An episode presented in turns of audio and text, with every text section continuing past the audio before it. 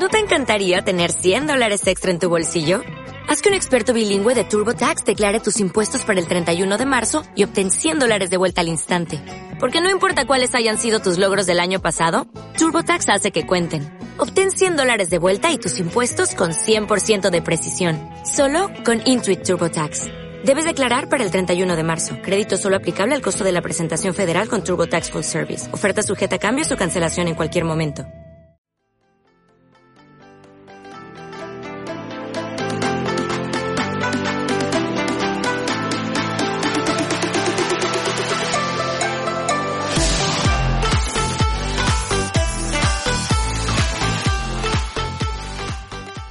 Muy buenas tomodachis, mamonacus, ¿qué tal? Bienvenidos a un nuevo extra de japonizados, eh, bueno, en el que vamos a hablar de karate. ¿Y por qué? Diréis, ¿no? ¿Por qué vais a hablar de karate? Pues porque en el grupo de Telegram que tenemos, que es directo a japonizados, ya sabéis que podéis entrar eh, de forma muy sencilla pidiéndonos algún tipo de, enlace en cualquiera de nuestras redes sociales, en el correo electrónico japonizadospodcast.gmail.com, en Twitter arroba docujaponizados, ya sabéis que estamos eh, por todos lados, buscáis japonizados y nos encontráis.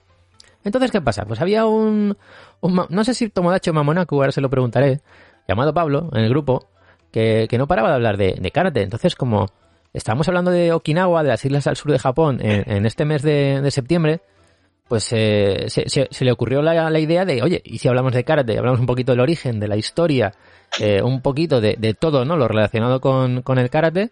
Y, mira, pues al final estamos aquí grabando, estamos grabando con Pablo y estamos aquí grabando con, con Jordi Mini Senpai, este, este extra. Así que nada, vamos a empezar, vamos a saludar primero a Pablo, ¿qué tal? Muy buenas. Hola, buenas, buenas Tomodachis. Yo soy Tomodachi. eso te quería preguntar. Yo soy Tomodachi que le gustaría ser Mamonaku, la verdad. ¿Te gustaría ser Mamonaku? ¿Y eso qué harías si fueras Mamonaku? No sé, puede ser un tío más guay, yo creo. yo creo, vale, vale. Sí, sí, sí, sí. Yo vale. te mola más. Tú lo ves, una persona así Mamonaku mola más. Mola más, ¿no? más Yo creo que... esa picardía, ese, ese toque, eso mola más. Yo lo intento, pero luego al final acabo, acabo siendo un buenazo. Vale, vale, muy bien. Me gusta, me gusta, Pablo. ¿Y qué tal, Jordi? ¿Cómo estás? Muy bien, muy bien. Tú eres más Yo voy a romper una lanza. Yo voy a romper una lanza en favor de los, los eh, Tomonakus, que son la fusión. Son, siempre, se, siempre, se, habla de los Mamodachis, pero nunca, siempre nos olvidamos de los tienes razón. Tienes, tienes, razón, es verdad que nunca los nombramos, ¿eh? Pero bueno, hay un pequeño grupo que bueno, que ahí está, ahí está generándose, ¿no? Eh, entonces tú eres el, el encabezado de, de, los Tomonacus, pues bueno, eh, vamos a saludar también a los Tomonacus siempre que nos acordemos. bueno, pues Jordi, eh, bueno, yo soy Brody, ya sabéis, es que se me olvida a veces presentarme, ¿eh? ¿Qué tal? Un placer. Gracias por estar aquí escuchando este podcast, que creo que va a ser muy interesante, que os va a encantar, porque es que vamos a hablar de karate con, con dos auténticos cracks que saben mucho del tema y eh, vamos a empezar hablando un poquito de, de la historia. pero antes os quería preguntar, empezando por Pablo, ¿cómo nace esta pasión? Del karate. ¿Qué, ocurre en tu vida, no? Para, gustarte tanto. Uf, no sé, ahí es como, ¿qué fue primero, el huevo o la gallina? No sé si el, gusto del karate me vino por mi gusto por Japón, mi gusto de, Japón me, gusto, me vino en parte por el gusto por el arte marciales y el karate. No sé, está, bueno, yo de pequeño empecé haciendo artes marciales, judo, taekwondo, pero ya te digo, sí. cuando era pequeño, luego ya mis padres me, quitaron y bueno. Pero era como una espinita que yo tenía ahí clavada. Ahí Y ya de mayor, bueno, pasa que entre estudios, trabajo y tal, pues nunca, como que nunca había la oportunidad. Y en mi ciudad natal, porque bueno, ahora resido en otra localidad, pues descubrí hace pues unos 6, 7 años que había un dojo amadeste de artes marciales tradicionales. Y digo, jolín, qué sitio más guapo. Y ya me acerqué un día, fui a preguntar y me gustó lo que hacían. Y digo, jolín, aquí tengo que empezar yo. Y así empecé. Empecé, me encantó aquello. Empecé, allí hacía en particular karate de Okinawa, casualidad. Y ya es que me enganché. Es que cuando empiezas y algo te gusta, es que ya te enganchas. Y, y luego encima que estaba todo relacionado con la cultura japonesa, que me gustaba tanto, que me llevaba tantos años eh, fascinando. Y fue como, jolín, esto es un nuevo mundo. Y, ya te digo, y luego ya empiezas a, leer sobre el tema, a informarte y dices, jolín, es que aquí es, sea, estás siempre conociendo cosas nuevas, ¿no? Y, y, luego también conoces un montón de gente eh, que le gusta también las artes marciales, la filosofía que tiene, es como lo, lo, guay de esto que porque la gente dice bueno es un deporte como no es, un, es que no se plantea como un deporte más bien como un estilo de vida. Tú te lo planteas como un estilo de vida y, y a raíz de ahí pues tú vas progresando como persona y está súper guay y de hecho yo bueno eh, por temas de trabajo me he tenido que desplazar me he tenido que trasladar a varias ciudades y yo siempre iba mirando, bueno, aquí, a ver dónde puedo entrenar aquí y tal. O sea, yo he entrenado todos los tipos de karate habidos, seguramente los haya entrenado, porque a mí me daba igual el estilo. Yo lo que quería era practicar karate. Y aquí, este es el que hay, pues aquí que voy. Aquí ahora, donde en la, localidad que, que, resido, el que hay es Otocan, pues estoy encantado. Y la verdad, yo mientras, mientras pueda entrenar el karate, yo soy feliz, la verdad. Qué bueno, oye, qué, qué, bien, Pablo. Y, y, Jordi, ¿tú cómo, si brevemente, cómo dirías que nace tu pasión por el karate? Aunque a ti te gustan muchos pues deportes, entre comillas, minoritarios. Ah. Hmm.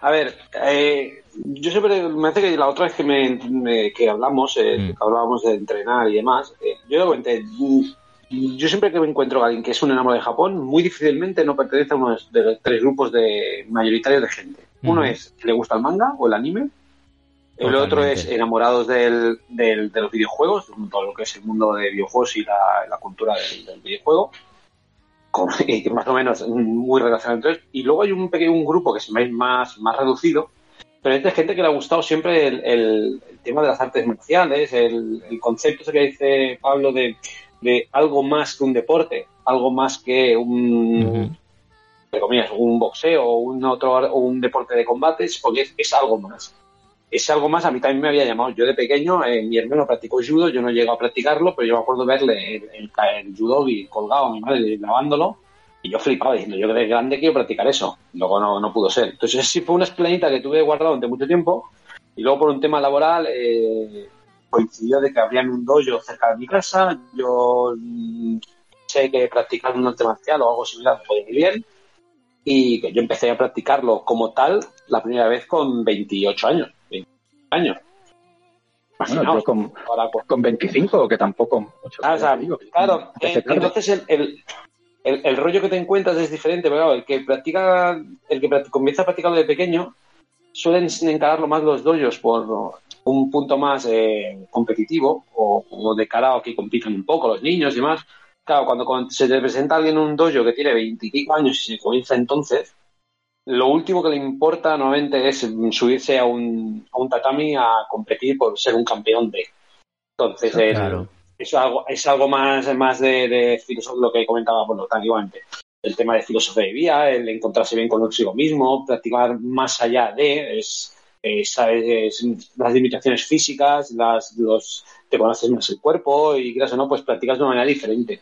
Eso, eso me ha ayudado mucho, porque yo he encontrado gente que ha practicado un prete como yo y siguen siendo gente que técnicamente son maravillas, de, o sea, son maravillosos verlo. Pero bueno, es un, es un rollo diferente, claro. Si comienzas más mayor, eh, bueno, te lo planteas de una manera diferente y, claro, estudias más el, Claro, tú, por ejemplo, yo en examen, cuando me examiné de cinturón negro, eh, una de las clases era pues un examen de, de bastantes preguntas, estamos hablando de ciento y pico preguntas y parte del temario era eh, estudia sobre lo que es el karate, de cómo hay evolución. ¿En serio? Eh, sí, sí, un examen era una cosa que ver que... En papel. Teórico, sí, había, había una parte teórica de... Claro, no, y, pero, aparte mm. Sí, y te, y te digo más, y ya estamos hablando, pero cuando vas a niveles de cuarto, quinto dan, eso no es una tesis doctoral, pero casi. O sea, yo hablando con gente, pues, eso que está sacado. yo mira, tienen que hacer estudios eh, acojonantes. Bueno, estoy flipando, ¿eh? Yo, por ejemplo, yo, por ejemplo, en el examen de cinturón negro, yo tuve que presentar un, era un tema libre, pero era mi sensei me dijo, has de presentar un tema libre de vinculado al, al arte marcial que practicas. ¿Vale? Puedes hablar del, fundador, lo, que quieras, o un tipo, tipos de técnica, hacer un específico sobre tipos de técnica que, utilizas. Y yo hice como una especie como de síntesis, porque había muchas cosas separadas, porque es un arte marcial, el, el, el de karate es una modalidad relativamente moderna, que tiene 40, 50 años como mucho. Entonces, claro, hice como, un, como una especie como de, de, compendio de toda la, información en, un dossier que eran ciento y pico páginas. Uh, quieras o no, digo, es que claro, es que la gente, claro, es que tú, yo lo hice encantado de la vida. O sea, claro, yo eso no se lo, no se lo puede esperar a un chaval de 14 años. No. Porque, Es, claro, es, una manera diferente de, afrontar el, aprender el marcial.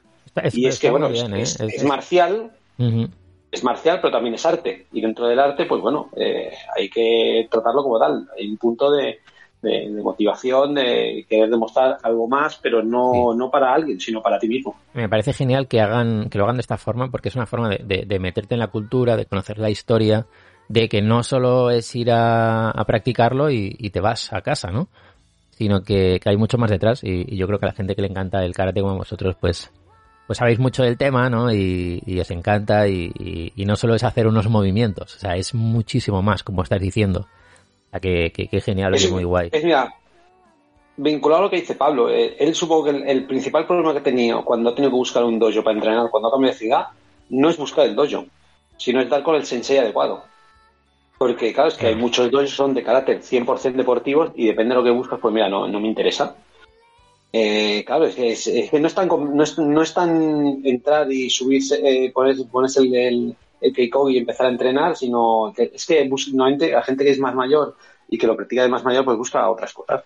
Y por eso el, cuando hablamos, por ejemplo, en este concreto de karate de Okinawa y demás, pues es un tema que te, que te, que te llena de, saber, aprender cosas de que han ido más, más allá de, durante el tiempo. Es, bueno, es otra manera de, plan, de planteárselo.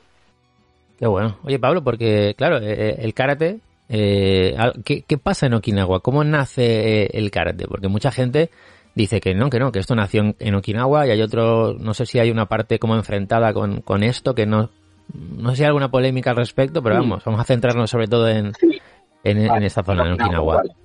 Sí, pues a ver, esto primero voy a dar unas pequeñas nociones de geografía y ya entenderéis después porque todo está relacionado. Vale, imaginémonos la, la, isla principal de Okinawa, la que realmente se llama Okinawa, porque el, el archipiélago, como comentasteis en antiguo podcast, eran, son las islas Ryukyu está la isla principal, que es la isla Okinawa, ¿no? Bueno, pues la Okinawa, para que nos hagamos una idea, es una isla pues, tipo como puede ser el archipiélago de Japón, pero en chiquitito. O sea, muy alargada. O sea, digamos, de norte a sur, o sea, se tarda unas 3-4 horas, pero luego es muy estrechita. Entonces, de, de este a oeste, eh, digamos, se cruza muy rápido. ¿Vale? Pues antiguamente, en el siglo XIV, eh, había tres reinos ahí, ¿vale? Estaba el, el, reino norte, que era Okuzan, que la traducción es montaña del norte, el del medio, que es Chuzan, que era el, pues, el del medio, como, como he dicho previamente, y el Nanzan, que era el, el reino del sur. ¿Vale? Esos tres reinos, ¿qué pasó? Pues que entraron en una época de guerras y el que salió victorioso fue el reino de Chuzán, que era el que estaba en el centro. No era el que tenía el mejor ejército, pero era el que tenía mayor economía, era el, más poderoso económicamente. Y ese reino, pues, consiguió conquistar tanto el Okuzan como el Nazan. Y ahí se creó el reino de Ryukyu. Y se creó en torno a ese, rey, a ese reino que he dicho previamente de Chuzán, que era el que había conquistado los otros dos. ¿Y cuál era la capital de ese reino de Chuzán? Pues una ciudad que se llamaba Suri. Suri, y ahora explicaré la importancia de Suri. Qué bueno. Luego, cerca de Suri había un puerto muy importante, porque era el puerto que hacía comercio con China, que era el, el puerto de Naja. Todo esto en el, en el centro sur de la isla, ¿vale? El puerto de Naja. Que nos sonará porque dice, bueno, la capital de Okinawa se llama Naja, pues de ahí, de ese puerto le viene el nombre a la ciudad, ¿vale? Y luego había otro puerto más pequeño, pero que también, también había, hacía intercambio con China, que se llamaba Tomari, ¿vale? ¿Ha quedado eso claro, eso determinó? Vale, vale, Naja y Tomari. Ok. Pues de esos, de esas tres poblaciones derivaron tres tipos distintos de arte del té. ¿Y qué es el arte del té? Pues el arte del té en idioma okinawense era el arte de la mano, que posteriormente eh, derivó en karate, arte de la mano vacía, ¿vale? Entonces, en esa época, estamos hablando ya después ya siglo XV, siglo XVI, eh, eh, empezaron a aparecer en esas tres poblaciones, Surité, que era donde estaba el rey, donde estaba el gobierno, donde se gobernaba todo ese reino de Ryukyu, nació el Surité, que era un estilo marcial. En el Naja nació el Najate, que era otro estilo marcial. Y en Tomari salió el, eh, sí, nació el Tomarité. ¿Y por qué nacieron esos estilos ahí? Pues básicamente por diversas razones. Una era por el intenso, por el, por el continuo eh, intercambio cultural que había con China. Como todos sabemos, en China, bueno, hay muchísimas artes marciales. Todo el tema del kung fu y tal nace allí. Pues eso, cuando hacían esos intercambios comerciales, esas artes marciales también se trajeron a la, a la isla. Eso unido con las propias artes de la isla de Okinawa, que era una especie de sumo, se llamaba Tuidi, y una especie, era una especie, de, para que nos hagamos idea, una, una especie de sumo, de agarre, de tiros, de zancadillas y tal, pues todo eso mezclado, pues se fueron generando este, estas, estas distintas artes marciales en estas tres poblaciones. En Najate y Tomarité, obviamente, porque eran los dos puertos principales de comercio con, con China, y en Suri, porque era donde estaba la corte. Y obviamente, si está la corte, tienen que estar los nobles, los guerreros pechín, que es la traducción, digamos, del. O sea, es la equivalencia de los samuráis. Que esos guerreros pechín, pues tenían que también tener como aquí en, como en Japón con el Kenjutsu, pues en, en Okinawa con el arte del té. Tenían que ser, o sea, tenían que controlar las artes marciales. Entonces en Suri, como ahí estaba toda esa clase guerrera, pues se desarrolló también otro arte, que era el surité. No sé si ha quedado más o menos. o sea, esto tiene una historia detrás eh, no, no, no compleja, pero muy larga, ¿no? Y sobre todo la relación con China es, es, clave, ¿no? en todo esto. Es brutal. Sí, de hecho, en, el puerto de Naja eh, hay una zona que se llama Kumemura, el pueblo de Kume. Kumura es el pueblo, Kumemura, el pueblo de Kume. Bueno, ahí en el siglo XIV creo que fue, eh, o en el siglo XIV, siglo XV, bueno, ya me bailan un poco las fechas, se establecieron lo que se llaman las 36 familias, que fueron 36 familias de comerciantes que vinieron de China y se establecieron en esa zona. Y, de esas 36 familias se dicen que casi toda la nobleza eh, del, reino de Rikyu pues derivan de esas 36 familias, porque esos eran, eran ilustrados, eran comerciantes, y muchos de esos pues también eran artistas marciales. Y se cree pues, que en parte ese fue, digamos, un poco también lo que, gracias a esas familias también se cree que fue un poco por lo de, gracias a ello, digamos que el karate eh, evolucionó tan rápido en la isla. ¿Vale? De hecho, actualmente todavía hay algunos artistas marciales que eh, se, se, cree que provienen directamente, genealógicamente, de esas familias, actualmente en pleno siglo XXI. Todavía en la isla de Okinawa. Ostras.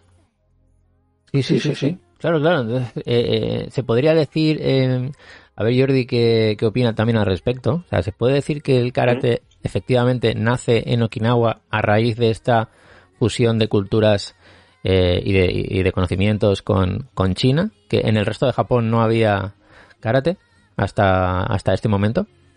A ver, a mí me gustaría hacer un, pequeño, un pequeño inciso, porque lo que está claro es que el karate como karate se funda en, Okinawa. Y esto es, pues, para que hacerlo un poco más complicado. a ver, eh, estamos hablando mucho del shurite, del najate, del tomarite y, del té en general, lo que es la, cultura de la arte del puño.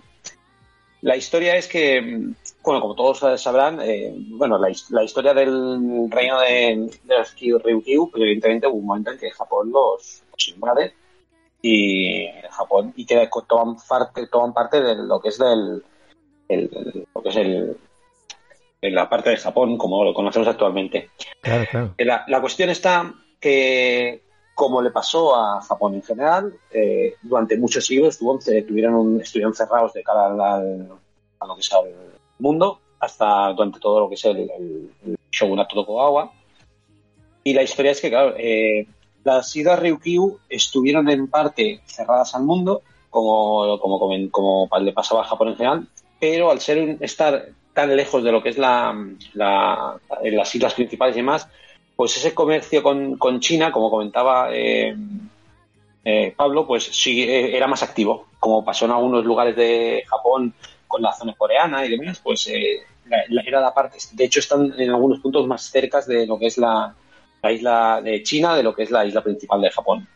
Entonces, el, el tema es que cuando se rompe el, el punto este en que se abre al mundo Japón otra vez a finales del siglo XIX, eh, la historia te dice que mm, en ese punto eh, ellos le, llaman lo que es el punto de un punto de inflexión y conocen las cosas que son anteriores a ese, punto, a ese momento, conocen la mayoría de casos como Koryu y las nuevas, las Gendai, las de después de la apertura.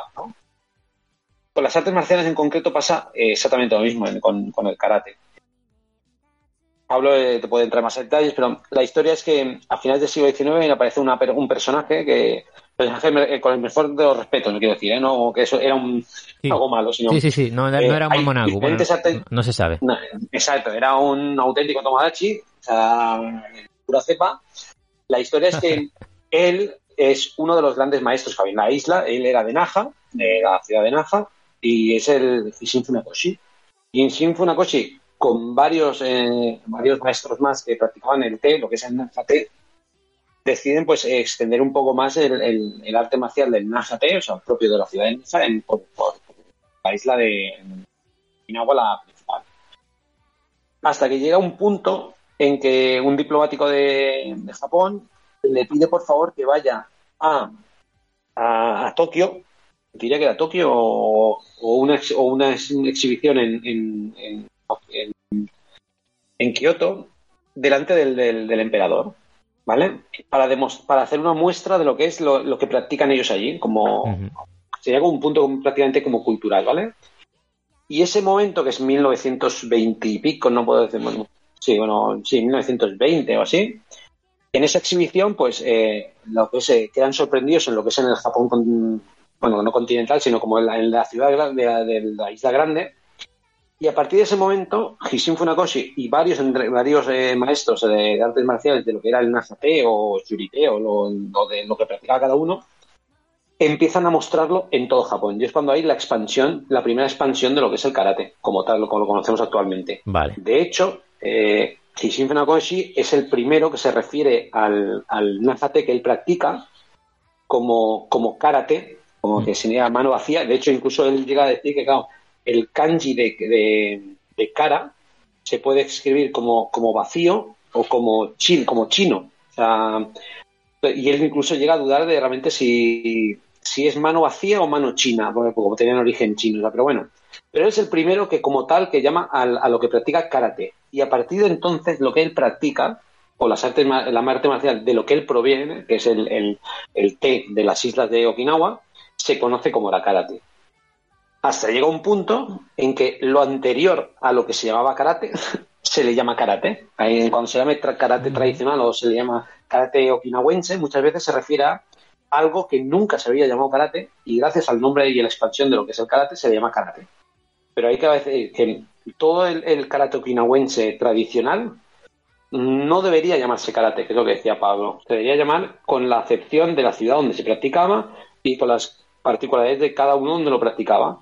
¿vale? Pero bueno, eh, es, un, es un punto curioso, pero que digo que el, el, karate como tal se crea en Okinawa seguro, porque quien lo funda, funda comillas, y lo llama karate, es una persona que es okinawense, de, de la ciudad de Nasa, y él lo expande al Japón. Es el primero en, mostrarlo fuera de lo que es las islas de Okinawa.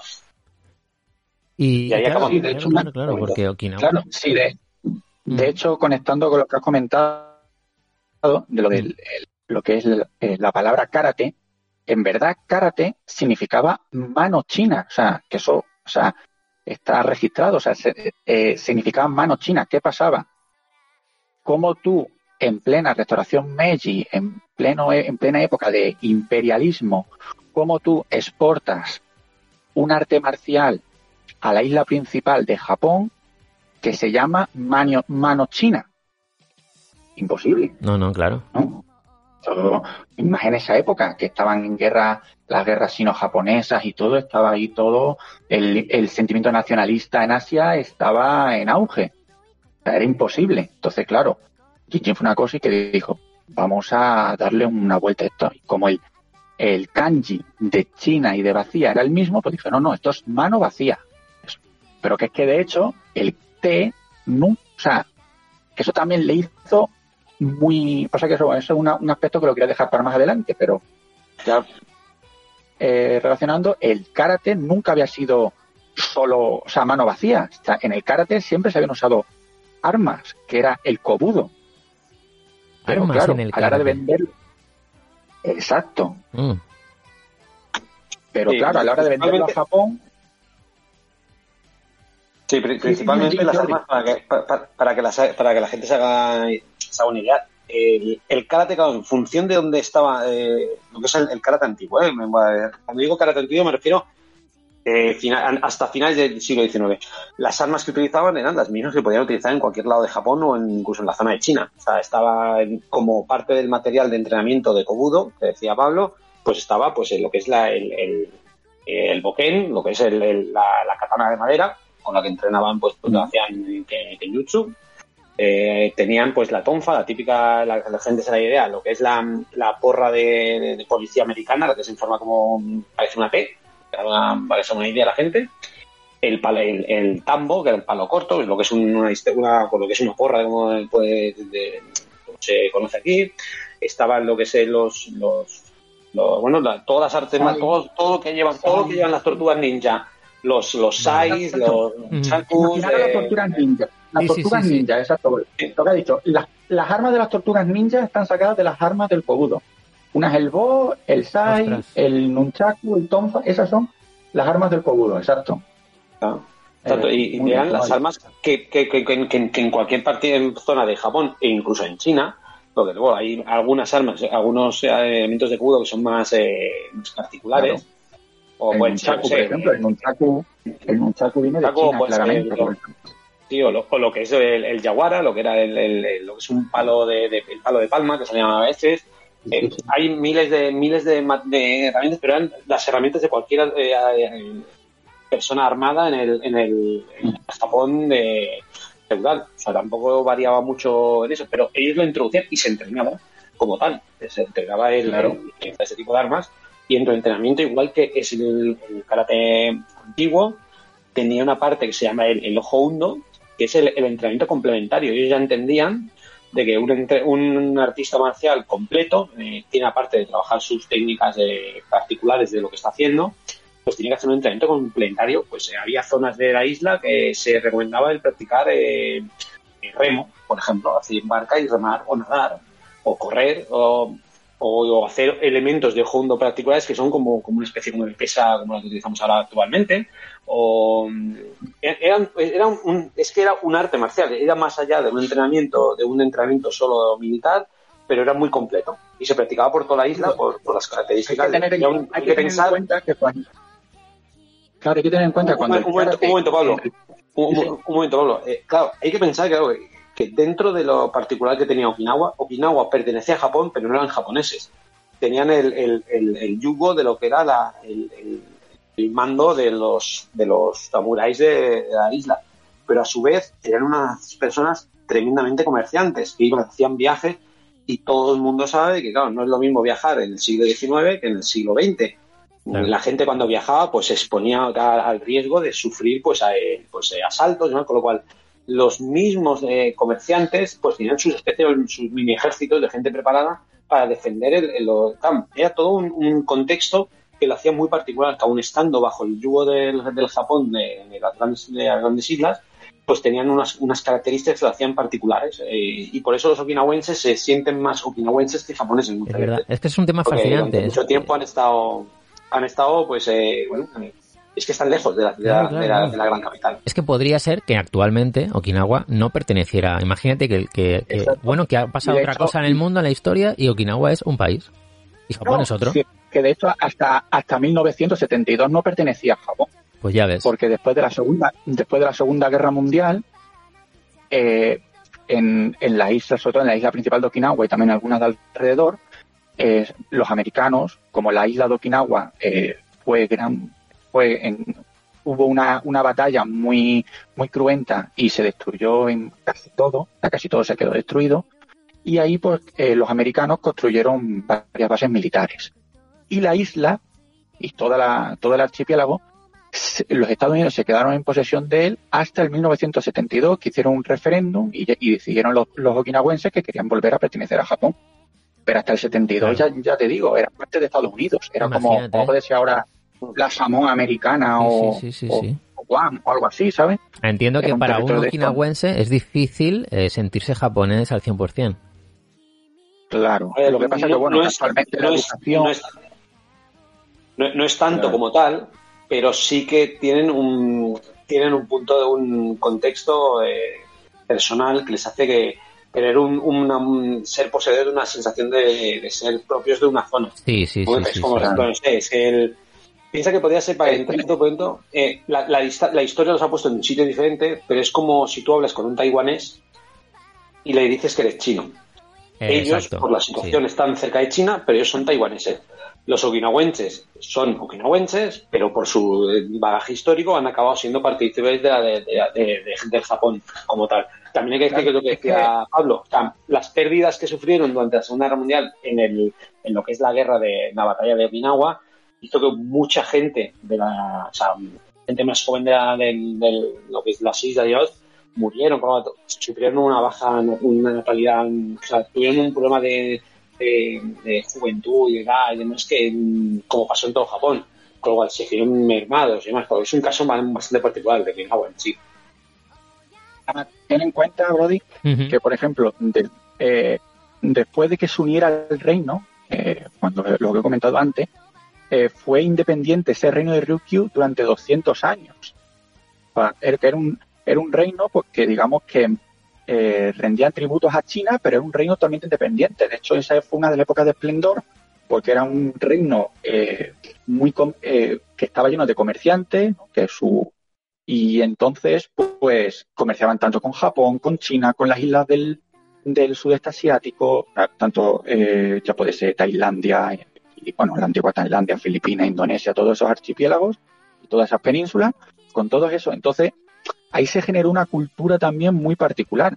¿Qué pasó? Que luego, eh, en el siglo XVII, creo que sí, creo que fue el siglo XVII, eh, el clan, bueno, el clan Shimizu de la zona de Satsuma, de la, actual eh, bueno, del el clan Satsuma, que del sur de, Japón, que ahora no me, no me acuerdo de la, del nombre de la prefectura, conquistó la isla y ahí ya cambió el rol de Okinawa. Porque aunque bueno, que seguía siendo una zona casi independiente, digamos que ya eran vasallos de, un Han de, Japón. Entonces ya ese, ese rol de vasallaje ya era distinto. Es verdad que al clan Sasuma y a Japón en general le interesaba pues, que todavía siguiera teniendo, por lo que ha dicho antes Jordi, mucho contacto con China por el tema del comercio. De hecho, cuando se dice que Japón nunca tuvo, eh, eh, durante la época ¿no? de los samuráis, que nunca eh, no comerciaban con ningún país, no, no era cierto. Con los holandeses comerciaban, con los coreanos comerciaban en distintas islas y en Okinawa comerciaban con los chinos. O sea, digamos, en esa época Okinawa se convirtió en la puerta de Japón para China. De hecho, bueno, actualmente es una pena que el castillo de Suri se ha quemado hace poco y ahora está en reconstrucción, pero cuando ibas al castillo de Suri, tú tenías el palacio principal, que es donde, se, donde residía el, rey. A un lado tenías otro palacio, que era donde residían los, eh, los japoneses, y en, otro y en el otro lado del palacio había otro donde residían los, los emisarios chinos, para que veas la importancia de Okinawa a lo largo de su historia, no solo para, para toda Asia que has, tenido un papel fundamental. es increíble. Y ahí también esa cultura, esa, esa cultura tan directiva. Además, es muy curioso. Yo que he visto muchos vídeos, es muy curioso. Bueno, eso eh, en directo Japón se ve muy bien cuando sale todo el. Porque ahí sí que van a. Se ven en, los documentales de, directo a Japón cuando van allá al palacio. En esa época no, estaba, no se había quemado. Entras en la plaza y ves al fondo el, el palacio a la derecha uno de los palacetes donde se quedaban, creo que eran los japoneses, y a la izquierda donde se quedaban los chinos, o al revés. Y dices, estaban como los dos enfrentados y en el medio los kinawenses como un poco haciendo ahí un poco la balanza. Y es muy curioso. Y de ahí, de toda esa mezcolanza, es donde surgió el karate y donde surgió pues esta cultura tan, tan particular. Algo que, se ha extendido por todo el mundo, que es una locura, ¿no? Sí, Cómo nace ahí en Okinawa, en ese reino de Ryukyu, eh, ¿no? Ahí como, como muy solitario, ¿no? Eh, muy cerrado. Y ahora lo que es hoy en día eh, el karate en todo el mundo es algo increíble, increíble. y además que hasta, hasta el siglo XIX el karate, digamos, era, bueno, lo que nosotros tenemos en mente del típico samurái, mm. que su arte la pasa de padres a hijos y de hijos a, a, ciertos elegidos, a, ciertos eh, aprendices, pues en, Okinawa era así. En Okinawa tú pertenecías a la clase pechín, o sea, tú eras un samurái y tú tu arte se las enseñabas a tus, a, bueno, a, digamos, a tus aprendices, pero no, no montabas una academia ni nada, era súper cerrado.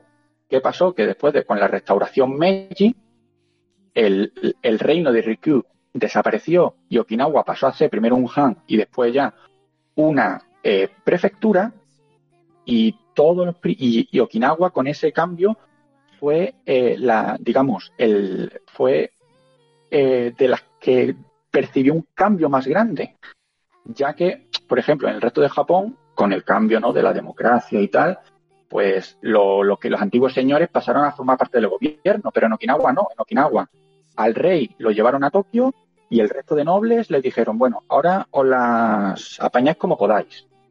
Y que podían, y ya no podían recibir ni impuestos, o sea, ya, ya, ya no podían recoger ni impuestos, ni nada. O sea, y ahora, ¿de qué vivían esa gente que no sé, que eran básicamente nobles, como pasó aquí en, España con la época de la desamortización y todo eso, ¿no? Es que para que, para que la gente se haga una idea, perdona, eh, para que la gente se haga una idea, ejemplo, Okinawa es la única prefectura de Japón que no tiene vía férrea, no tiene trenes. Tú para moverte por la ciudad de, Okinawa no tienes eh, posibilidad de moverte en tren. Todas las demás eh, prefecturas tienen mayor o menor tren y los que hemos viajado a Japón nos sorprende que hay un trozo de Japón que esté incomunicado por tren. Porque eh, es una de las principales cosas que te sorprende cuando vas allí a Japón es lo bien comunicado que está en tren todos los sitios. Pues imagínate unas islas de pues, para que es lo que dice Sí. ahí tengo que decir, ahí tengo que decir que sí hubo un tren. Hubo un tren, pero lo que pasa es que después de la Segunda Guerra Mundial, en la Segunda Guerra Mundial, en la batalla de Okinawa, quedó totalmente destruido. Y después, en la restauración, pues claro, eh, eh, estaban los americanos, los americanos ya sabemos, les gustan más las carreteras y tal. Y luego sí que es verdad que después ya cuando voy a Japón, pues hicieron el monorail ese para no destrozarla, pero llega hasta donde llega, llega a Naha, una ciudad, alguna ciudad periférica y poco más. Es verdad que tú si quieres ir al norte, a la zona de lo que hemos dicho, ¿no? Al norte de la isla, tienes que cogerte un coche y ya te digo, son a lo mejor tres o cuatro horas de viaje que muchas veces nos pensamos que Okinawa es un sitio muy chico, pero es, un, es una isla estrecha, pero es muy larga. O sea, de una punta a otra, ya te digo, son sus tres o cuatro horitas de coche perfectamente. Sí, sí, sí, sí. Oye, y, en cuanto a estilos en, el karate de Okinawa, porque eh, esto se empieza a complicar un poco más, ¿no, eh, Pablo? Sí. Bueno, pues a ver, aquí tenemos, como he dicho, ¿no? Eh, bueno, imaginamos ahora mismo, claro, es que ahora mismo pensamos en Naja y pensamos en toda la ciudad. Y en verdad la ciudad esa es una construcción moderna. Antiguamente es verdad que toda esa zona de lo que es la actual ciudad de Naja era como el centro de, digamos, de ebullición de la isla de Okinawa, allí donde, donde sucedía todo, digamos, ¿vale? Y entonces ahí, pues había pues, distintas poblaciones. ¿Qué ha pasado? Que luego con la modernidad, pues todas esas poblaciones se unieron en una gran ciudad. Es la ciudad de Naja actualmente, que no sé si tendrá 300.000 o 400.000 habitantes. Y si le unen con la zona metropolitana, pues incluso más. Bueno, pues en esa ciudad, como he dicho, estaba la zona de Naja con el Najate, la zona de Tomari con el Tomarite y la de Suri con el Surite. Cada una era un pueblo, aunque ahora pues, lo veamos, son barrios, eso eran ciudades independientes, ¿vale? Y, ¿qué pasaban? Que entre esas ciudades, pues a lo mejor un, artista marcial de Surite, pues conocía a alguien del Nájate, pues que pues que era que, pues que sabía que era bueno en artes marciales. Pues a lo mejor iba y quería entrenar con él. A lo mejor eso luego sí que pasaba muchas veces, que entre artistas marciales luego querían entrenar entre sí. Entonces, ¿Qué pasó sobre todo ya con la apertura del karate después de la restauración Meiji, que es lo que estaba diciendo anteriormente? Después con toda esa apertura se empezó a enseñar karate y muchos artistas marciales empezaron a compartir sus conocimientos. Entonces, un, artista de Suri pues podía conocer a uno de, Naja y, entrenaba. Uno de Naja pues con uno de Tomari. Y así, con esa mezcla, empezaron a salir pues, nuevos estilos. Y en principal podemos destacar dos. Por un lado, el Sorin Ryu y por otro lado, el Goju Ryu. El Sorin Ryu es una mezcla entre el surite y el tomarite. Hay algunos, hay algunas escuelas de, hay algunas escuelas de Sorin Ryu, por ejemplo, el Matsubayashi Ryu, que el Matsubayashi Ryu es claramente una mezcla de los dos. De hecho, su nombre Matsubayashi viene por los dos principales artistas marciales de cada estilo, de Tomari Matsumora y de Suri Matsumura, de ahí Matsubayashi. Y es un tipo de, de Sorin Ryu. Y luego Goju Ryu es Nájate. Y de esos dos estilos mm.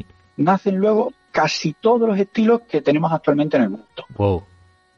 Esa, digamos, esas son la base. De hecho, Funakoshi, Funakoshi, eh, aunque se llama Sotokan, es Sotokan, pero su, Funakoshi, su maestro, que era Itosu y Asato, ambos eh, fueron los maestros de los que luego crearon la escuela de Sorin Ryu. Pero como ha dicho muy bien Jordi, antes a lo mejor no estaba puesto ese nombre, era tú qué hacías, yo te, ¿de qué zona de Suri? Yo te, ¿de qué zona de Nafa? Lo que pasa es que, claro, luego ya esto fue evolucionando, evolucionando, evolucionando, y claro, cuando tú quieres vender un producto, primero le tienes que dar un nombre.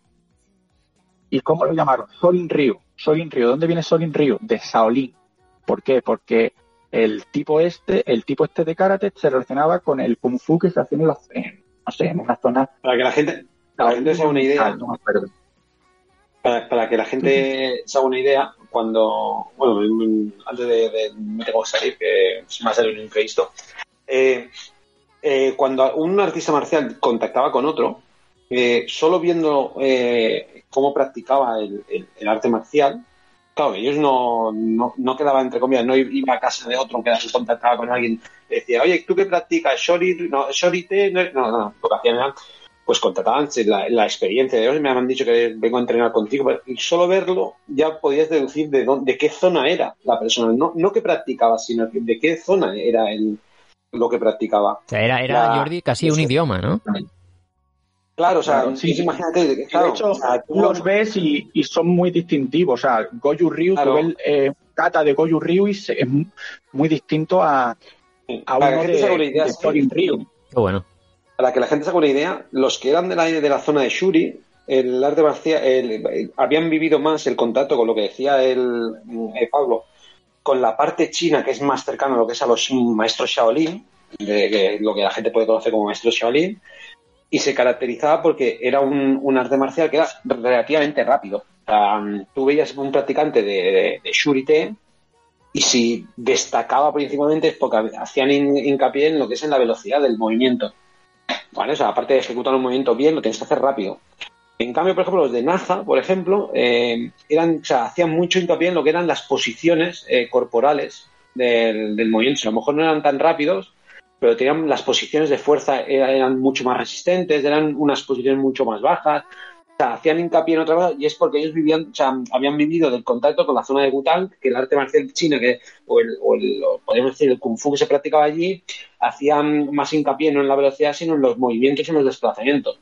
Pero, eh, pero es que ellos no, no, no, no, iban a Naja a practicar Najate, iban a, iban a casa del el maestro tal a practicar con él y claro, lo que él se parecía mucho en la zona y aquello era, se puede llamar Najate, pero claro, es que es lo que decía Pablo, cada maestro lo heredaba de y lo transmitía a, pero no había un intercambio con otros maestros, a no ser de, de contacto de entrenamiento, pero no era un, estilo como puede pasar ahora en, cualquier otro marcial, que hay como unas directrices y todos se ciñen en una directriz. Se enseñaba lo que te enseñaba tu maestro y tú le enseñabas lo que tú creías a tu, alumno. ¿Qué pasa? Pues claro, se parecía todo, pero claro, no, no, era tan unificado como puede parecer como es ahora. Entonces, eh, cuando se habla de Najate, sabía que era algo muy, muy heterogéneo. Cada, sí que se parecía a toda la zona, pues evidentemente era más fácil entrenar con un maestro de la, entre comillas, de la casa al lado que irte a la otra punta de la isla a entrenar con uno de, otra.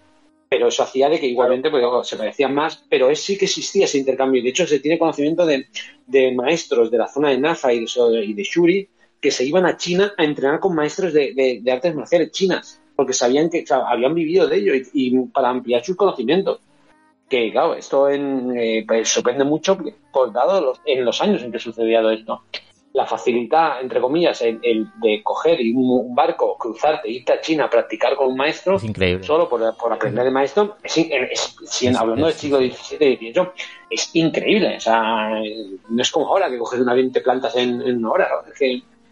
Claro, y es sorprendente por eso, porque era una cosa que se creó durante muchos siglos en un día a día de, de una ciudad que, siendo ahora japonesa, en aquel momento no era japonesa y en muchos momentos no se, no se han creído japoneses por eso choca bastante lo que es el, concepto cultural que tienen ellos del, del, día a día. Pues Jordi, oye, muchas gracias. Sé que te tienes que, ir, eh, pero bueno, es que me ha parecido fascinante.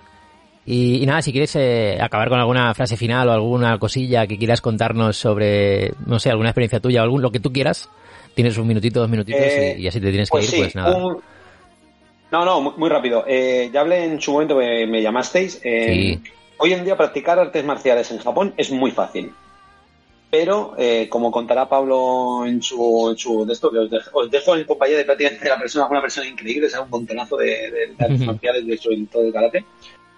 Eh, se ha ido con cuidado porque el, problema de, las artes marciales en, en, Occidente en general, no es una cuestión de España, solo en Occidente, es que durante muchos años eh, la falta de información ha, generado en torno a ellas un, como un misticismo que la ha hecho valer de gente muy, muy buena, pero también gente muy interesada.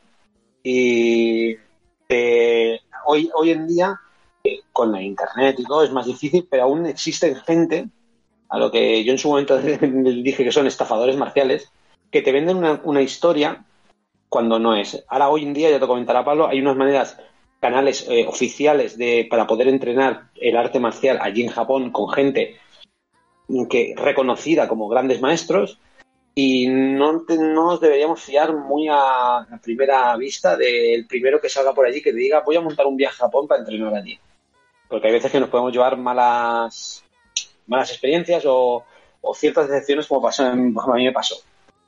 Quien nos llevó nos vendió algo mucho muy místico y la realidad es que, bueno, si hay que pensar que hay artes, grandes artistas marciales que lo venden como algo deportivo. Entonces, claro, eh, sí, mira, si no te gusta el texto deportivo, pues no, no vayas con ellos. Pero gracias a los muy Ah, sí, sí, termina, termina Jordi, perdona.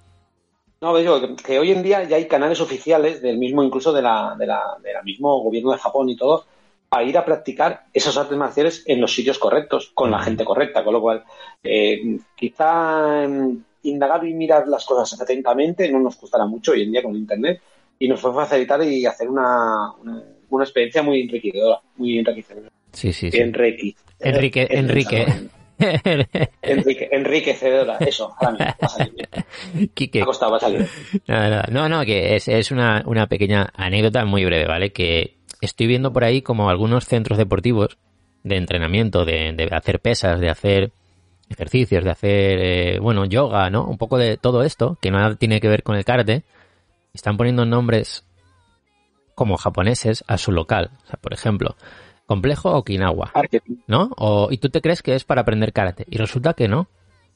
Resulta que vas y solo hay pesas y, boxeo y otras es que cosas. Lo que te es, es, que es lo que te comentaba. sí, marketing. El, problema es que el, boom de los años 60, 70 de Bruce Lee eh, abrió lo que es Oriente a, a Occidente, entre comillas, y el boom de las artes marciales o la expansión, por ejemplo, karate, o sea, del karate propiamente, por ejemplo, el Kishin Funakoshi fue a, Estados Unidos a enseñar karate en algún momento, algunas exhibiciones y demás. O sea, la expansión eh, hizo que la información que llegase era como algo muy místico y, claro, eh, había gente que no, no, era maestro de nada, pero tampoco tienes manera de certificar que eran, eran maestros de ah, algo. Claro que lo vendía y, como en todo, eh, cuando hay falta de información hay gente que se aprovecha y hay gente que es honrada. Y el problema es que, eh, que es lo que sorprende que a día de hoy aún hay gente que es estafadora. que no es honrada y que se le puede pillar. O sea, es que hoy en día lo bueno es que cuando te cuentan algo, a lo mejor puedes comprobarlo rápidamente. Con lo cual, yo lo primero que digo es, eh, si hay que ir a entrenar a Japón, sobre todo, seguir los canales oficiales o si tienes que contactar con alguien de allí, hazlo tú por tu cuenta. No hace falta buscar intermediarios de gente que, que pida una comisión por. O sea, no, no, es que no es necesario. Es todo muy transparente, aparte a ellos les interesa que sea transparente para vender, para, para que lo que aprendas o vayas allí a practicar sea lo que tú quieres exactamente, con lo cual tenemos muchas herramientas para ayudarnos. Eh, ser, eh, ser eh, ir sobre seguro, mirad, digo, y Pablo ya lo explicará porque tiene información de, sobra. Mm, vale la pena seguir los canales oficiales y puede evitar acceso. Digo, yo, por ejemplo, yo yo no es que fuese mal entrenado allí, porque la verdad es que entrené muy bien, estuve, fue un entrenamiento maravilloso, o sea, no lo cambiaré por nada del mundo, pero sí que era un entrenamiento que no se ajustaba a lo que nos habían vendido inicialmente cuando fuimos. Y eso, pues en cierto pato, yo tengo compañeros que se sintieron estafados, porque nos, eh, no era se ceñía lo que nos habían dicho inicialmente, era un entrenamiento pues más, más, eh, más a la, uso que se puede practicar en el occidente, pero allí en Japón. Mm, pero bueno, eh, pero por eso hay que ir con cuidado y sobre todo eh, evitar eh, creer al 100% todo lo que te venda alguien si no tiene detrás un, respaldo oficial de, de, Japón o de alguna federación japonesa reconocida o, de, alguien que realmente sea internacionalmente reconocido como alguien eh, correcto. Maestros que han ido a Japón a practicar y demás, es que por 400 euros tienes un billete de ida y vuelta de avión y puedes meter dentro de un gimnasio y hacerte cuatro fotos. eso lo puede hacer cualquiera sin ser practicante de ningún arte marcial. Con un poco de labia y un poco de feta lo podemos conseguir.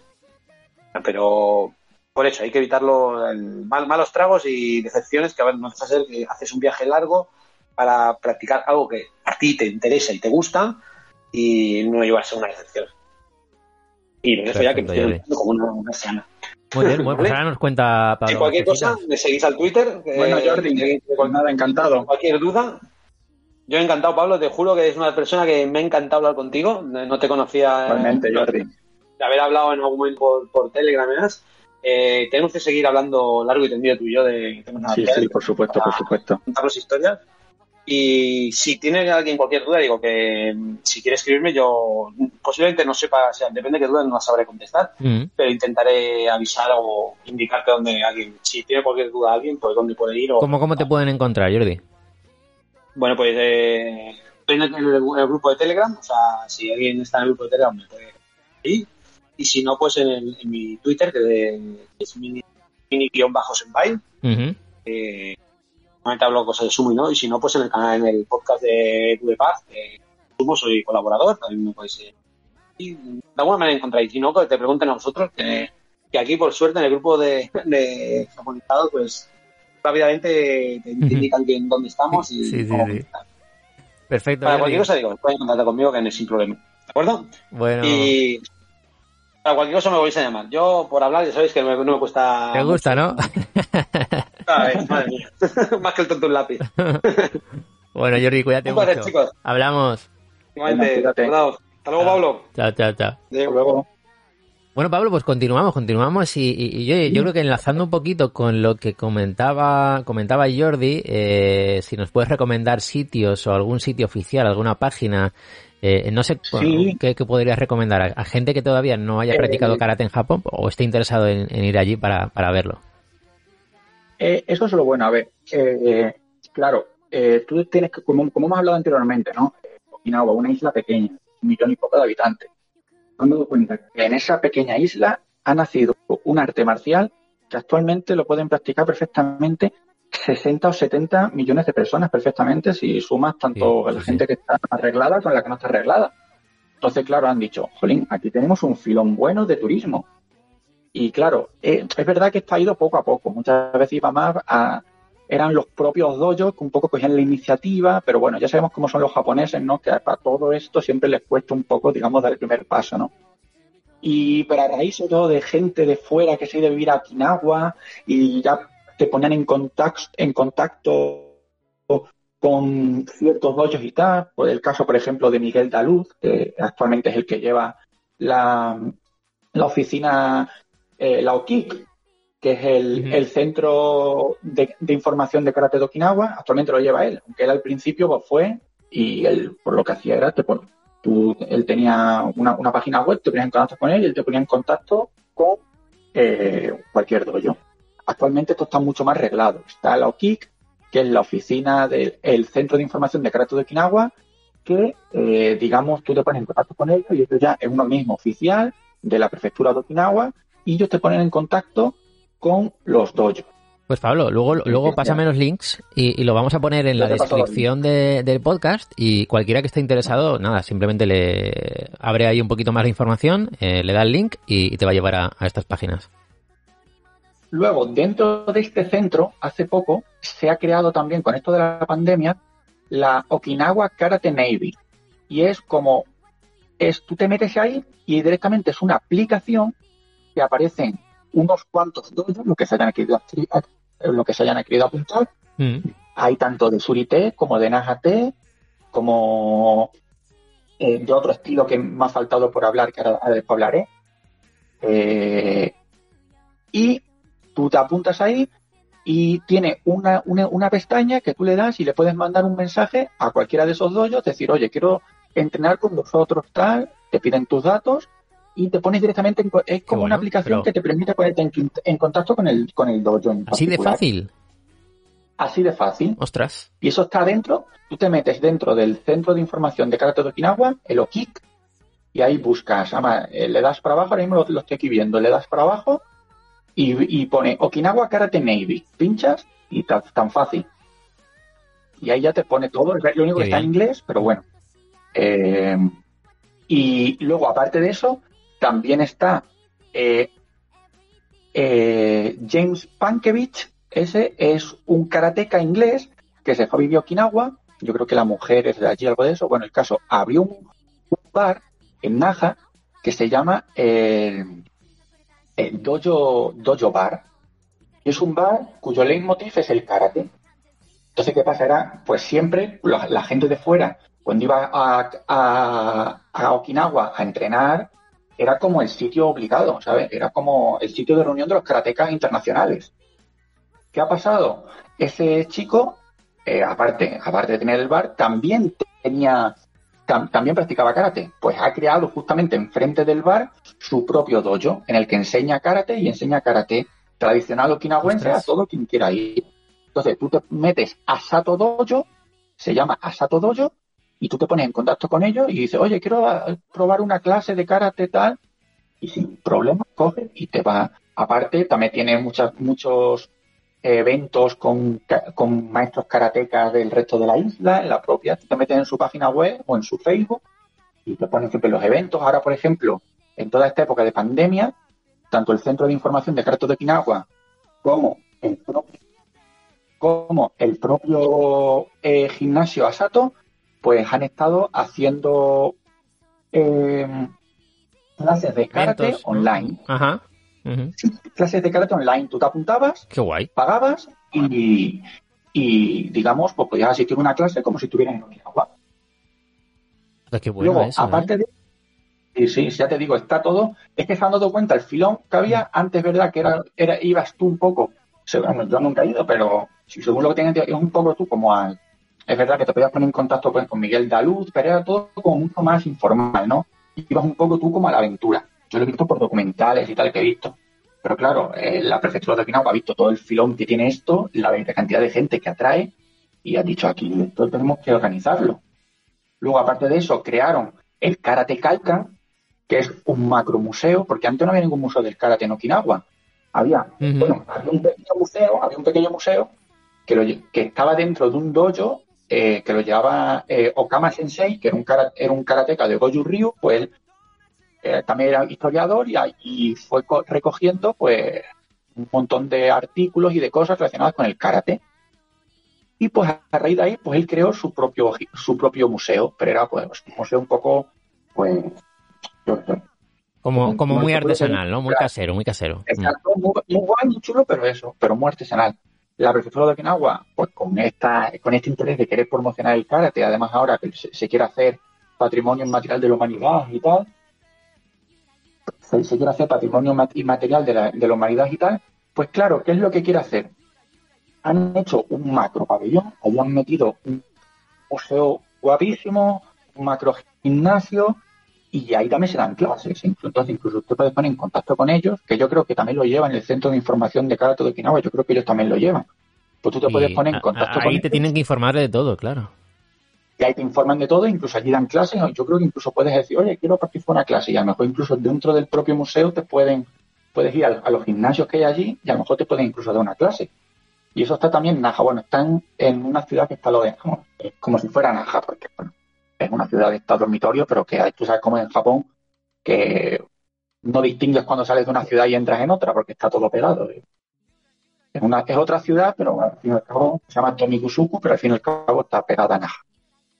¿Vale? ¿Qué pasa? Y ese es otro, esa es otra opción.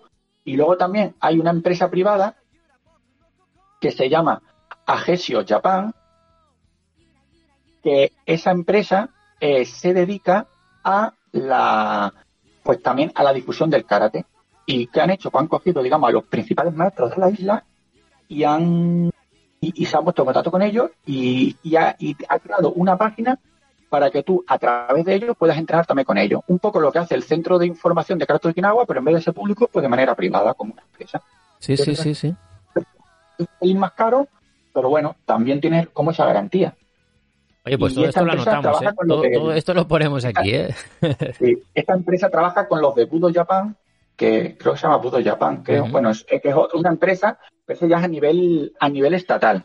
Es una empresa estatal, por ejemplo, si quieres practicar jutsu o si quieres practicar aikido. Ya hay más artes, ¿no? Más artes marciales. Dentro, dentro de Japón, en la principal de Japón, pues también te puedes poner en contacto, pero ya no con esta empresa, sino con esta, digamos, como si fuera una sucursal de esa empresa, de esa empresa principal.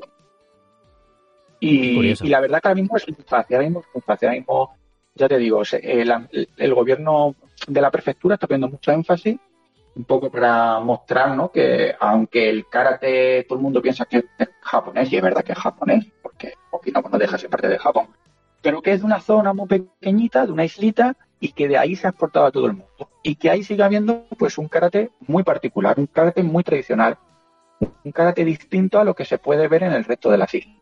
Y, el, un karate que, que, se está haciendo ahora, bueno, se ha hecho más famoso, yo diría, en España, a raíz de las Olimpiadas, no sé qué opinarás, con, con Sandra Sánchez, con Damián Quintero, que, bueno, que son unos auténticos cracks que, han puesto el karate un poco en alza, ¿no? Eh, eh, a raíz de esto. Sí, sí, sí. Sí, hay como mucha más gente interesada. Claro, además, esa era un poco también la idea, ¿no? De, claro. De, por eso querían que el karate fuera un, un deporte olímpico, que eso, bueno, luego entras dentro de la, digamos, de la dicotomía. ¿Es deporte, no es deporte? ¿Es un arte marcial y tal? Bueno, una disciplina. al final, bueno. es una disciplina, pero al final es verdad que, que hace que el karate pues aparezca en las Olimpiadas, aparezca en, pues yo qué sé, en mundiales y tal. Pues que haya niños o haya jóvenes que digan, pues yo me quiero apuntar a karate. Y a raíz de ahí pues, se va se sigue incentivando. De hecho, por ejemplo, en Okinawa se dice hay karate, pero hay karate, karate tradicional, pero es verdad que tú mm. posiblemente vayas a un dojo de Goju Ryu y aunque allí hacen karate tradicional, sigues teniendo eh, dos o tres chavalines que a lo mejor están con sus equipaciones deportivas y haciendo pues como si fuera combate. Y dices, pero esto no era ya, pero nos tenemos que adaptar a, los nuevos tiempos. Y, a los niños les gusta competir y hombre, si es como un poco lo que pasó en la película de Karate Kid, ¿no? Si te recuerdas, la primera de Karate Kid que decía Daniel Sanz, decía Daniel, decía, y bueno, ¿y esto cómo se compite? Y le, dice el Miyagi, no sé, yo nunca lo he hecho, pero bueno, esto es karate. Sal ahí ya es lo que sabes y, ganó el torneo. Eh, eh, claro, esto se aprende pues, para defenderte y, luego ya, pues a ver qué pasa, ¿no? claro, luego al final dice, si tú sabes golpear, sabes pegar patadas, bueno, luego al final es aprender las reglas y aplicarlas, pero otra cosa es que tú solamente entrenes para eso. Pues eh, ahí ya está diciendo, hombre, esto es mucho más que solamente dar 20 puños y 20 patadas. Esto tiene mucho más detrás. Ahí está, ahí está Cobra Kai, ¿no? ¿Qué, opinas de Cobra Kai como apasionado del, karate? A mí, me, a mí me gusta, ¿eh? A mí me gusta, a mí me gusta. Es una serie que estaba bien. Yo la verdad que, digo, las segundas partes nunca fueron buenas, pero es una serie que está muy guay. Además, pone un poco ahí como... Un poco violenta, ¿eh? Para, a mí me gusta, pero me, me parece que, que, que, como que de repente se vuelve muy violenta. un, poco, un poco real, porque es verdad que tú te tiras, o sea, tú te tiras el primer año haciendo karate y no te enteras de la misa a la media. claro, claro. Y hay chavales, y hay chavales que se han tirado dos meses y parecen Bruce Lee. Sí, sí, sí, sí. son unos cracks. Claro, es normal, lo tienen que hacer pues, como hace las cosas Hollywood, ¿no? Pero sí que es verdad, pero sí que es verdad que pone un poco ese, vale, eh, ¿tú qué quieres? Un karate tradicional cuya, con unos valores que como se dice, que en karate no hay primer ataque, que el karate no es para que tú salgas a la calle y estés pegándole a todo el mundo, es o tú quieres un karate de decir moderno de matar, matar, matar, matar, golpear, golpear, golpear, eh, tonto el último. Y, y esa esa, digamos, esa diferenciación está muy bien, porque es verdad que una diferenciación que encontramos actualmente y en todos los gimnasios te las encuentras. Te llegan los típicos jovencitos que vienen a lo mejor del kickboxing o del boxeo, sin desmerecer esos deportes. Sí, sí, claro. Pero que vienen con una, que vienen con una, una mentalidad y dices, no, es que esto es una mierda, no vale para nada. Yo quiero pegar, yo quiero. Yo quiero pegar a algo, ¿no? sí, sí, sí, sí. Claro, yo quiero pegar, yo quiero, es que si no lo voy a usar, ¿para qué me quiero, para qué lo quiero aprender? Y es que el, es que están muy confundidos, es que el karate no es eso, el karate es otra historia. Porque, por ejemplo, eh, Sandra y Damián en las Olimpiadas, eh, lo que estaban, estaban en una competición de las Olimpiadas de kata. Eh, claro. claro. cuando la gente ve el kata, ¿qué, nos puedes contar? Porque yo me pierdo, ¿eh? Yo me pierdo un poco. A ver, yo lo entiendo. El kata, al final, es lo que hemos heredado de, de los, de los antiguos maestros okinawenses. O sea, de maestros, yo te hablo, por ejemplo, maestros de surité como Sokon Masumura o maestros de Tomarite como Masumura, Miyagi de Goju Ryu, mm. etcétera, etcétera. Tantos maestros, eh, Itosu, eh, eh, Asato, todos esos maestros antiguos nos, eh, han, nos han dejado un legado y ese legado son los katas. ¿Y qué son los katas? Pues son movimientos de ataques y defensas. Claro, tú lo ves así y dices, esto parece un baile pero no, porque eso luego tiene una aplicación. Ese movimiento, eso luego tiene un significado. Eso luego, si tú luego lo haces con un, oponente, pues eso, ese puño, esa defensa, esa patada. Es claro, ese contacto. Está todo contextualizado. Lo que pasa, lo que pasa es que, claro, tú aquí lo ves de manera descontextualizada, pues un poco como si fuera una actividad física. Es verdad que a veces puede eh, Parece un, entrenamiento, ¿no? Parece como un entrenamiento. entrenamiento, exacto. Han cogido una parte del entrenamiento y lo han puesto como una disciplina pero realmente hay mucho más. o sea, no, puedes quedar como que, bueno, eso es el deporte. Es verdad que, bueno, que tú lo ves así, dices, un deporte, y es verdad que Sandra Sánchez o Damián Quintero son un deportista como puede ser cualquier otro de la Pero hay mucho más ahí. De hecho, por ejemplo, en los mundiales, que eso es verdad que esa disciplina no ha sido olímpica, en los mundiales, el, los katas, hay kata individual y kata por pareja. Y en el kata por pareja, tú solo puedes buscar, lo podéis buscar en, en internet, los kata por pareja se hace primero el kata y después se hace la aplicación del kata. Claro, cuando tú ves eso, dices, yo me acuerdo, hablando un día con mi hermano, me dice, Jolín Pablo, esto, esto sí es karate. Y digo yo, claro, y lo otro también. Lo único que lo otro no está aplicado, pero es lo mismo, la base es la misma. No sé si me estoy explicando. Sí, sí, sí, totalmente. Lo que, lo que estoy haciendo ahora mismo es buscar, buscar eh, vídeos sobre eso porque eh, me interesa mucho.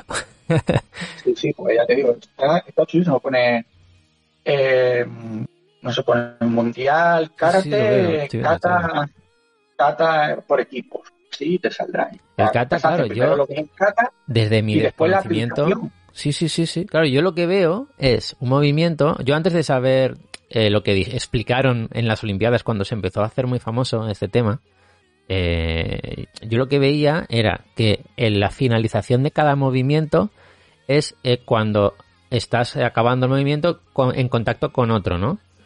Con el, supuesto rival. Claro, tú, tienes que tener en cuenta cuando tú haces un kata, tú te tienes que imaginar como que, o sea, no te puedes imaginar, tú tienes que imaginar que ese kata, o sea, o sea, que tú realmente estás en un combate imaginario con otro contrincante. Sí.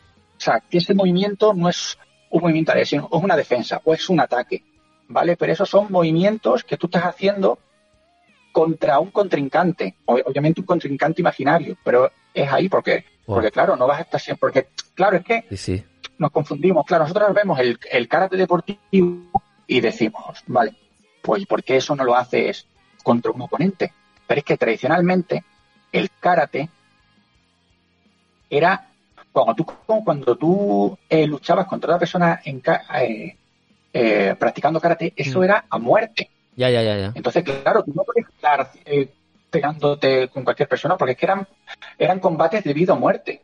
De hecho, hay muchas anécdotas al, al, respecto de, de, maestros, pues eso, por ejemplo, de uno que te he dicho yo, de, tomar té, cosa que, Masumora, Masumora luchó eh, a mano descubierta, bueno, con una toalla contra un samurái del clan Sasuma y le, y le venció. O sea, tú imagínate si ese, ese combate era o no, era muerte. Te quiero decir, cuando tú, cuando tú realizabas, cuando tú realizabas un combate, ese combate era habido muerte. Entonces, claro, no podías estar todo el tiempo, todo el tiempo pegándote contra, tus contra tus compañeros porque al final estabas todo el día asesinando a personas, ¿no? O sea, estabas entrenando, pero acababas matando a tu compañero, ¿no? Claro, entonces al final se tuvo que buscar una manera.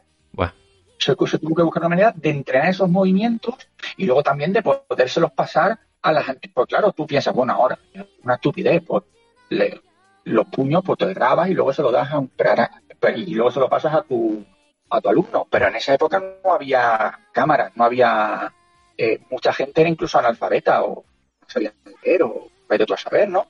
Entonces tenía que haber alguna manera de poder pasar esas técnicas de generación en generación en generación en generación. Tú ten en cuenta que muchas de esas técnicas son técnicas, son exactamente las mismas técnicas que usaban eh, maestros del siglo XVIII, del siglo XVII, con muy poca que se han modificado muy poco, sobre todo en Okinawa. Es verdad que en Japón sí se ha modificado más, pero en Okinawa se han modificado algunas muy poco. Claro, claro. Y de ahí tu ansia de, que tu primer viaje sea cuando vayas a Japón, vayas a Okinawa, claro. Yo cuando vaya a Japón yo tengo que Okinawa. Para mí eso es, es que es la cuna del karate que tanto, que tanto me gusta. ¿eh? Estoy viendo un vídeo de, de, Damián Quintero en, una, en una final de eh, competición, en una final de kata en España en 2014, eh, de un mundial, el mundial. Es espectacular. Es, es, increíble, de verdad. Os lo recomiendo ver este vídeo y, si no otro, porque vais a flipar. O sea, es, es increíble. Ahora ya me he dado cuenta un poco de, de, de, lo, impactante que es esto, ¿eh? El kata. por equipos. Tú ves así, claro, pero es que realmente es cuando lo tú haces individualmente, lo que tú te tienes en la mente es eso que está pasando. ¿Sabes lo que te quiero decir? Claro, claro. Cuando tú haces una defensa, cuando haces un ataque, tú tienes que pensar que esa defensa, porque si no, no le pones esa energía, ese que muchas veces la gente se reía, ¿no? Dice, ¿por qué ponen esas caras? ¿Por qué pones este, esa energía? Porque es que eso le tienes, eso le tienes tú que dar ese énfasis, porque esa realmente es el énfasis que tú le das si tú estuvieras en un combate real. Hay una anécdota, por ejemplo, de, mm. de, de Sokoma Sumura, que es, el, el como el, eh, el, el, el, karateca más famoso, digamos, de la historia, de los más famosos, ¿vale? Y de él viene, y de él viene el Surite, digamos, él fue como el principal creador. Hay una, una anécdota de Sokoma Sumura que se, que dicen que ganó a un contrincante solo con un kiai, con un grito de, furia. Por Se fue corriendo. Y, no, claro, porque era un combate habido muerte.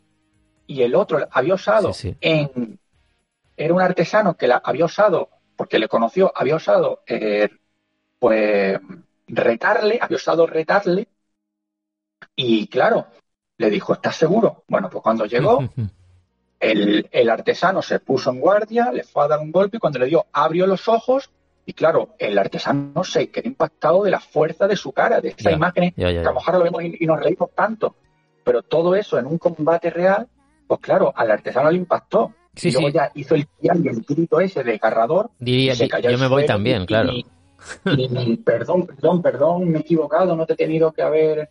Que haber y, y, y, yo vengo aquí a morir es la diferencia. Cuando yo vengo, cuando yo hago un, cuando yo hago un combate tengo que morir, obviamente eso está, pues yo que sé, actualmente en pleno siglo XXI no, no estamos con esa mentalidad, ¿no? Pues, pero todo eso viene de ahí. ¿Sabes lo que te quiero decir? Toda esa, esa, intensidad, ese las, las, caras que ponemos, ese que hay, esa energía, ¿no? Toda esa energía viene de, todo ese, de todo ese bagaje de atrás. Pues Pablo, no sé si quieres comentar alguna última cosita o, algún último detalle para, para ir cerrando y, nada, vamos acabando porque la verdad que es interesante. ¿eh? sí, lo único es verdad que comentar del tema del, de los estilos, que me ha quedado uno por comentar, que, a lo mejor si alguien va a agua cuando mire, y de ahí esto que es, tenemos del derivados del surité el sorin río y de tomarité el sorin río, de repente derivados del najate el el, el Goju Ryu, ¿vale? Esos son los actuales, que son los que vamos a ver más en la isla. Y luego hay otro, que es el Uechi Ryu, que ese es como un estilo moderno, pero que está muy influenciado por el kung fu chino, o sea, por las técnicas de ah, arte, por arte marcial china. Y eso fue eh, Uechi, como su nombre indica, pues fue una arte marcial que se fue a China. En China se empapó del arte marcial de allí y cuando volvió a Japón, pues creó su propia escuela. Y es el Uechi Ryu. Ah, con este estilo por eso en China. Con este estilo. Y, este estilo, aunque, em, aunque también se, expandió por Japón, por la isla principal, donde más se, se, esparció fue por la isla de Okinawa. Y de hecho en Okinawa es, junto con el Goju Ryu y el Sorin Ryu, el otro estilo más, más practicado. Y es un estilo muy particular porque lo, vais, lo, pueden ver los, bueno, los oyentes, ¿no? Si se buscan, que es todo con mano. Parece, parece Kung Fu, no parece karate. Con mano abierta, movimientos muy circulares. Mano abierta, eh, mano china. exacto, exacto, exacto. Sí, sí, sí, es muy chino, muy chino. Tú lo ves y dices que parece Kung Fu, no parece karate es que hay tanto detrás, ¿eh? A nivel historia, a nivel cultura de todo, todo el tema del karate es increíble, claro. Dices, no, el karate es lo que he visto en Karate Kid. No, ojo, hay mucho detrás. No, no, hay mucho detrás, Porque luego también lo que hemos dicho, eh, hay armas, que pensamos que no hay armas, hay armas. De hecho, en, en Okinawa también están las, las escuelas de Kobudo y raro, dice, puedes decir, bueno, ¿y actualmente cuál es la diferencia entre el karate okinawense y el japonés? Y tú vas a entrenar. Al final, el karate japonés normalmente practicas Kihon, que es el entrenamiento básico de puños y patadas al aire, un poco como calentamiento.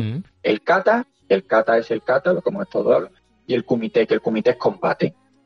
En Okinawa, en la mayoría de los, en la mayoría de los doyos, el kumite, eh, se hace Kihon también, kata, pero el kumite no se hace el kumite como tal, como lo hemos hablado nosotros. Vale. Porque por lo que te he dicho, por esa tradición de que el kumite es habido muerte. Entonces, ¿cómo se practica el comité? Hmm. Pues se practica, digamos, como, como lo estás viendo ahí en la aplicación del kata. Es como una como ensayado. Vale, tú te vas a mover aquí y tal, y luego vas a practicar para notar el contacto. Y luego, aparte, como, bien, como, como muy bien ha dicho Jordi, se practica también el hoyo hundo, que es el fortalecimiento del cuerpo. Y eso en Okinawa, muy particular, se hace también con herramientas, pues, tradicionales de la isla. Por ejemplo, con unas jarras, hay unas jarras ah, de, barro las llenan de piedras. Qué bueno, eso lo he visto, sí, sí, sí. Y, los karatecas la cogen y tienen que aguantar ahí. Y eso es para fortalecer el agarre. Ostras. Porque como te he comentado, ¿no? En el, en el karate de Okinawa hay agarres y derribos y tiros. Sí, sí. O sea, zancadillas y tal, que por ejemplo en el japonés hay menos, porque cuando Funakoshi llevó el karate a Japón, le ayudó mucho el, el creador del judo japonés. Y claro, el, creador del judo japonés le dijo, vale, tú traes aquí el karate, pero lo tuyo van a ser puños y patadas. O sea, los derribos, agarre y tal, déjamelos a mí, que es mi arte marcial. Entonces fue una cosa y quitó gran parte de todos los derribos, agarres, eh, zancadillas y tal del karate.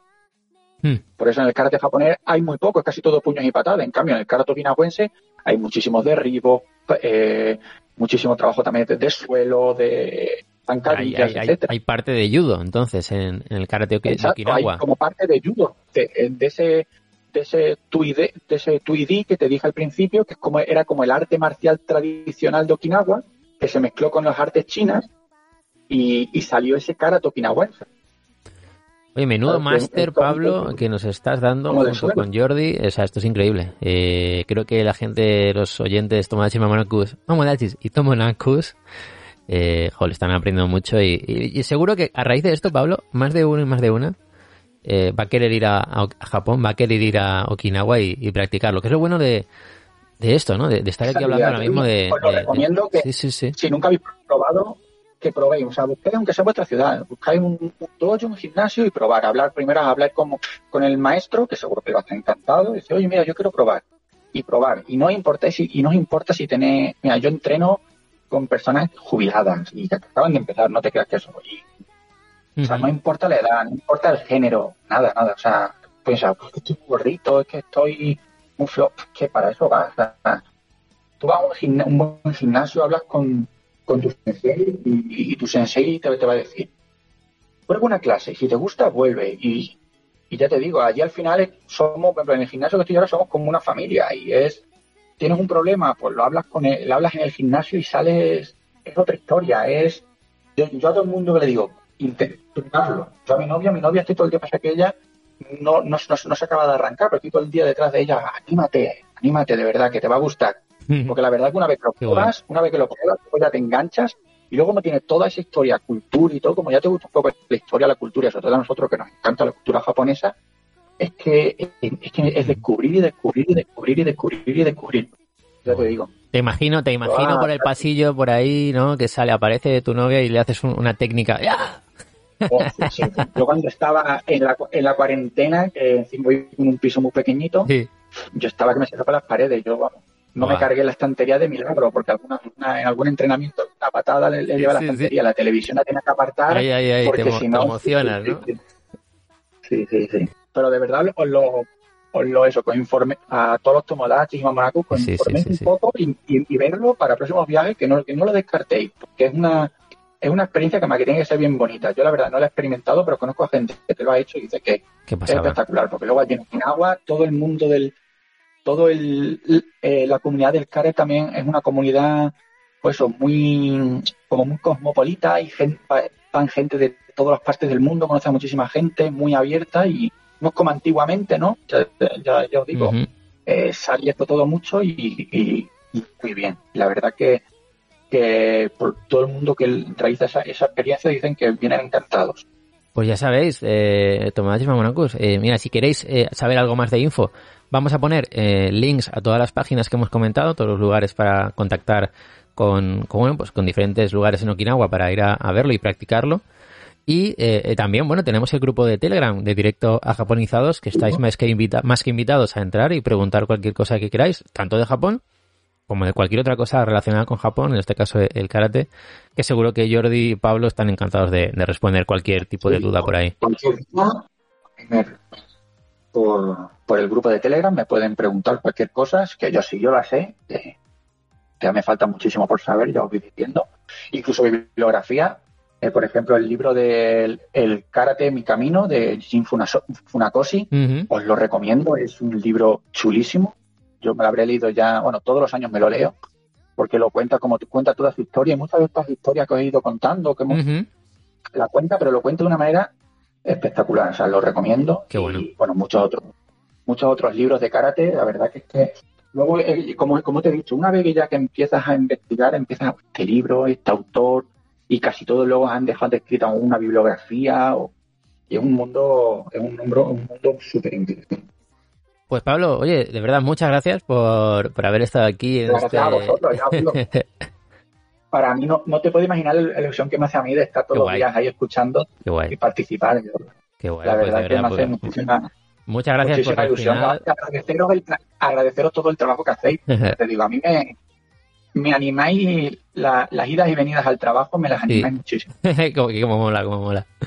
Nos escuchas de camino al trabajo y todo. Qué guay, qué guay, qué guay. la verdad que esto es muy grande, o sea, lo, comentamos mucho y lo comentamos mucho a micro cerrado, ¿no? El equipo del podcast, que la comunidad que hay detrás es, es lo mejor, o sea, es, es que, claro, no tendría, no tendría sentido si, sin, sin, sin la gente que está detrás, ¿no? Sin los comentarios de Evox, eh, que siempre os animamos porque nos encanta leer, ¿no? A, todo el mundo que, que, nos escucha, pues, qué le ha parecido el podcast, ese feedback, estar en el grupo de, directo a, Japonizados es, es, una, es, una, pasada, ¿no? Estar ahí hablando un poquito de todo, de los viajes, de, pues en este caso de, Okinawa, ¿no? Que, estamos centrando este mes en Okinawa, en su cultura, en, en, un poquito todo y, y, la verdad que mola. Así que muchas gracias, Pablo, eh, y, un honor, ¿no? Vamos a seguir ahí.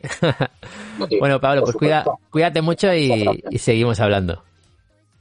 Vale, un abrazo. Un abrazo, Pablo. Y bueno, eh, ya sabéis que nos podéis encontrar en eh, redes, en arroba docu japonizados en Twitter, en japonizados en Instagram, en el correo electrónico japonizadospodcast arroba gmail.com y que estamos en un montón de plataformas de podcasting como Evox, que es la principal donde subimos nuestro contenido y de ahí digamos que se va pasando a otras plataformas como Apple Podcasts, Spotify, Radio Viajera, TuneIn o TuneIn, eh, la web de directo a, Japón, que tenemos ahí la sección de, de podcast y ahí tenemos a veces un poco, contenido un poquito más ampliado con links, con vídeos y, alguna cosita más que de vez en cuando pues eh, vamos a, actualizando. Recordad que eh, tenemos los coffee que es ko-fi.com barra japonizados para apoyar, ya sabéis, al proyecto y a Podzilla que es quien se encarga de editar todo esto y de actualizar las redes sociales, Tomodachis. Bueno, pues nos escuchamos el próximo miércoles, el próximo domingo. ¿Quién sabe con qué contenido? Yane.